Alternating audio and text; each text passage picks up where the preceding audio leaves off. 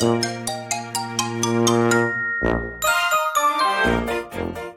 やとすみおの Survival Life in Canada 皆さんこんにちは。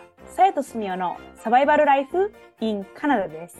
バンクーバーに住むすみおと？トロントに住むさやがカナダでうまく生き抜く方法をシェアするラジオです。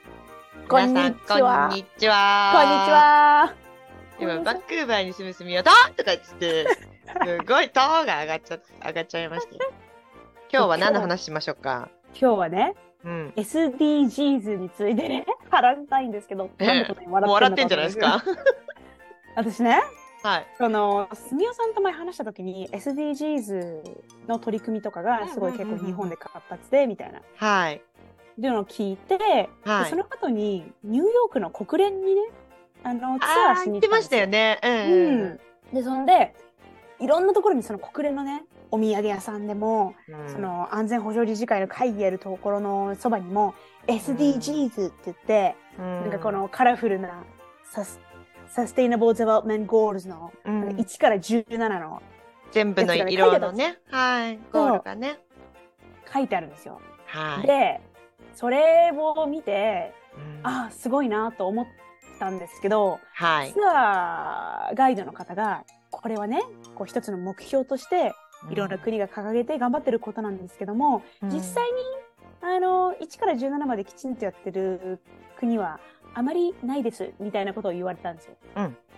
でなんかえーでも日本って頑張ってるはずなのにって思いながらもうん。あカナダで一回も聞いたことないわって思ったんですよ。はい。でまあごめんなさい。SDGs が何かっていうのを説明すると持続可能な開発目標 Sustainable Development Goals、2015年に国連総会で採択された持続可能な開発のための17の国際目標っていうのがあるんですよね。はい。でなんかこうなんか貧困をなくそう飢餓をゼロにとかね、はい。ジェンダー平等とか。はい。いろいろあるんですよ。はい。この話カナダで一回も聞いたことないんですけどっていう話をしたくて。なんでだろう。まあゼロではないですけどね。取り組んでるところは取り組んでますけど。でもまあでも私立のボーディングスクールとかが多いかな。あとはそうなんだ。あとまあ私立の学校は割と取り組んでいて公立はプロジェクトとかでちょこちょこやってる程度ですかね。そうですね。まあアメリカにね国連の本部があるんですけど、うん。意外とヨーロッパの方が頑張って取り組んでたりとかして北米は意外と浸透してないんですよね。あ、やっぱそうなんだ。私もそういう意味だな。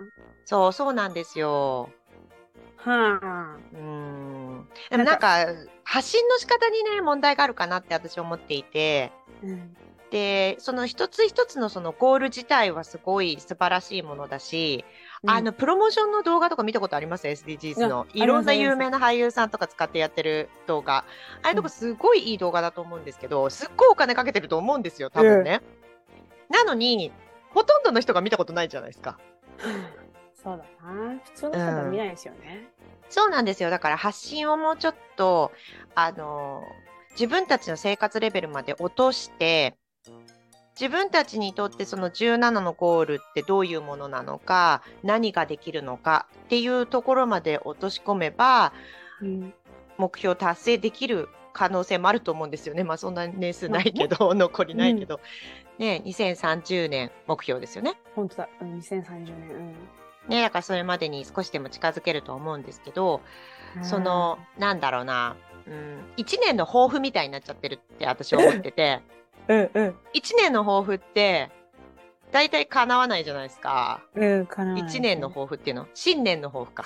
うん。新年の抱負みたいだなと思ってて、新年の抱負って、あの、なんか10キロ痩せるぜとか、うん。なんか、わかんないけど、500万貯めるぜとか、1000万貯めるぜとか、わかんないですけど、なんか、その、大きな目標を立てすぎちゃうと、人ってやらないじゃないですか。うん、絶対やらないですね。でも、1日10円貯めるよとかだったらできるかもしれないじゃないですか。うんうん。だから SDGs も多分、そのぐらいまで落とし込んで、今日何ができるのかとか、うん。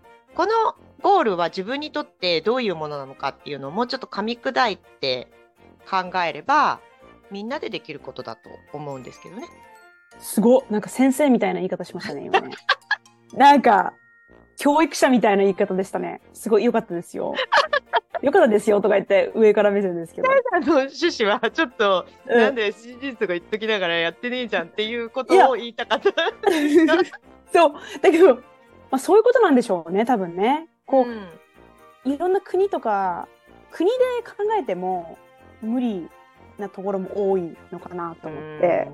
やっぱ個人とか、そのコミュニティとか、うん町村とか学校とかで、こうマイクロレベルでやっていかないと、やっぱりマクロレベルまで達さない、達しない。そうですね。まあでももともとその国連がそのゴールを掲げたときにみんなにやってほしいっていうのはもちろんあると思うんですけどまず誰にそうイニシアティブを取ってほしいと思ってるのかっていうところがクリアじゃない気がするんですよ。私たち一般市民からしたら。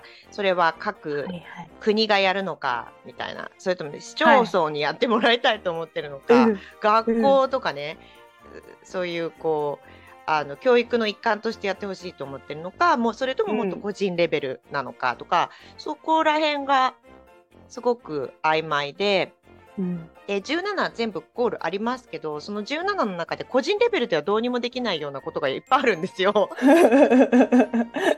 本当ね、産業と技術革新の基盤を作ろうとかね、そうそうそうそう強靭なインフラ構築とかね。そうそうそうそう。そんなもん一人ではどうにもならないので。うん、そう。インフラとか一人で整えられるわけがないので。橋作ろうかなとかできないですもんね。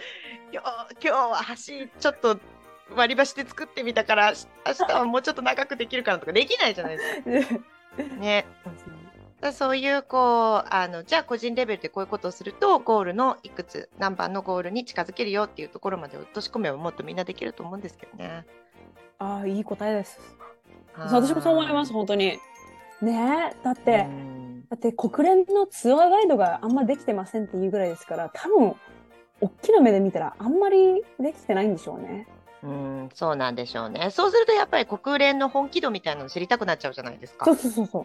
ねえその、かっこいいから作りましたとか、そうそうそう。あのなんか聞こえがいいからやりましたとかっていうだけじゃあねねえ、表面上だけじゃね。国連の意味がなくなっちゃいますからね。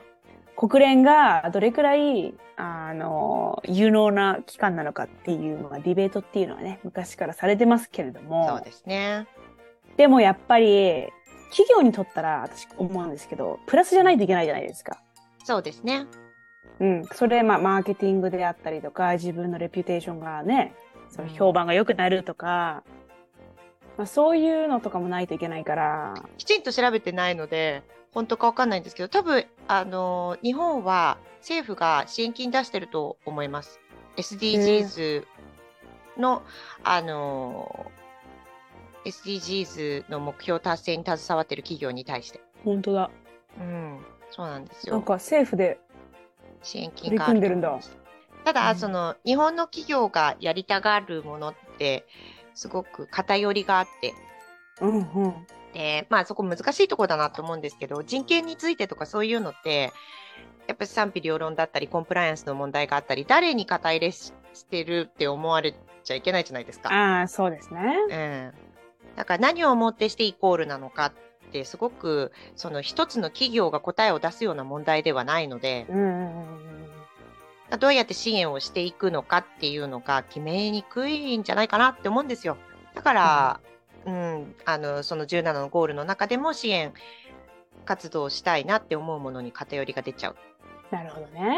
って気がします。スタバとか、オリンピック、パラリンピック、組織委員会とかね、貢献を目指していたらしいんですけど、いやー、ゴミの数とか多かったですけどね、とか言ってね。もう、無駄なものが多かったですけどね。そうですよね。フードロスとかそういうのはね、あのなかなかね個人レベルでできることですしね。んそうそうそうそう。頑張って、こう、意識をね、ちゃんと高くしてね。うんまあでも何でもそうだと思うんですけど、そのななんだろう、目標だけ掲げても、それを達成した後に何が待ってるのかっていうところまで見えないと、人って動かないと思うんですよ。うん、素晴らしいこと言った。うん、はい。で、ただ10キロ痩せたいとかじゃなくて、10キロ痩せた暁には、なんかこのドレスが着れるとか、うんちゃんとそこまで見えていないと、日々の努力って辛いから、うん。なかなかそこに労力かけようとか苦労したいとかって思えないじゃないですか。はい、そうです。本当それ。ね、だから17のゴールってすごいいいことだと思うんで、それにプラスして、それができたら、今こういう状態が、そのなんかビフォーアフターみたいな感じで、アフターはこうなりますよっていうのが、一般市民にも分かるレベルで分かるように説明を国連がしてくれたら、私たちもっといろいろできると思います。国連に言いに行ってください。どれができるかなやっぱ私たちのあれだと質の高い教育をみんなにそう、そこなんですよ。質の高い教育をみんなには、文文文科省さんができると思います。うんうんあの、彼ら結構頭固い人文科省さんが教育方針変えていただいたらもっとできると思いますけど。だってここに書いてある質の高い教育をみんなに、すべての人々が包摂的かつ公正な質の高い教育を提供し、障害学習の機会を促進する。ここ、障害学習ってとこ引っかかりますね。うん、引っかかりますよ。だって、日本と韓国くらいじゃないですか。もう、高校卒業したらすぐ大学行かなきゃいけないってなってて、大人になって大学戻ったら、なんか、え、なんであのおじさんおばさんが大学にいるのって思われちゃうっていうね。そうそうそうそう。全然障害学習できませんよ。全然できない。だから日本人ってなんか、ほぼなんか大人になったら学ばないって言われてるって聞いたことがあるんですけど。そうですね。う。うんん。まあ、学校に戻るっていうことは少ないかもしれないですね。こう個人レベルで習い事行くとか、そういうことはしてるかもしれないですけどね。うんう。ん。いやー、いろいろ考えさせられますね。なんか、私たちがどういう、私がし、私たちが死んだ時に、なんかどういう世界を自分の子供たちに残すかって考えると、いや、SDGs のゴールぐらいだったら全然生きてますよ、さやさん。え？あ、もう30年ね、2030年はね。だけど、まあ、SDGs and は beyond いですね。あ、そうなんかこう、自分の孫ができた時とかに。いはい。そうそうそう。なんか随分早いなと思って。まだそういう予定はありません。あの、そう、だからもうちょっとね、環境も気になりますし、やっぱり一人一人の意識っていうのは大切なのかなって。でもやっぱり、それを他の人に望むのは難しいなとかね、うん、そうですね。限りはありますね。うん。うん何か、もしリスナーの方で、何か SDGs に関して取り組んでる方がいらっしゃったら教えてください。お願いします。お願いします。というわけで、今回も最後までお付き合いいただきありがとうございます。さやとすみおのサバイバルライフ in カナダ。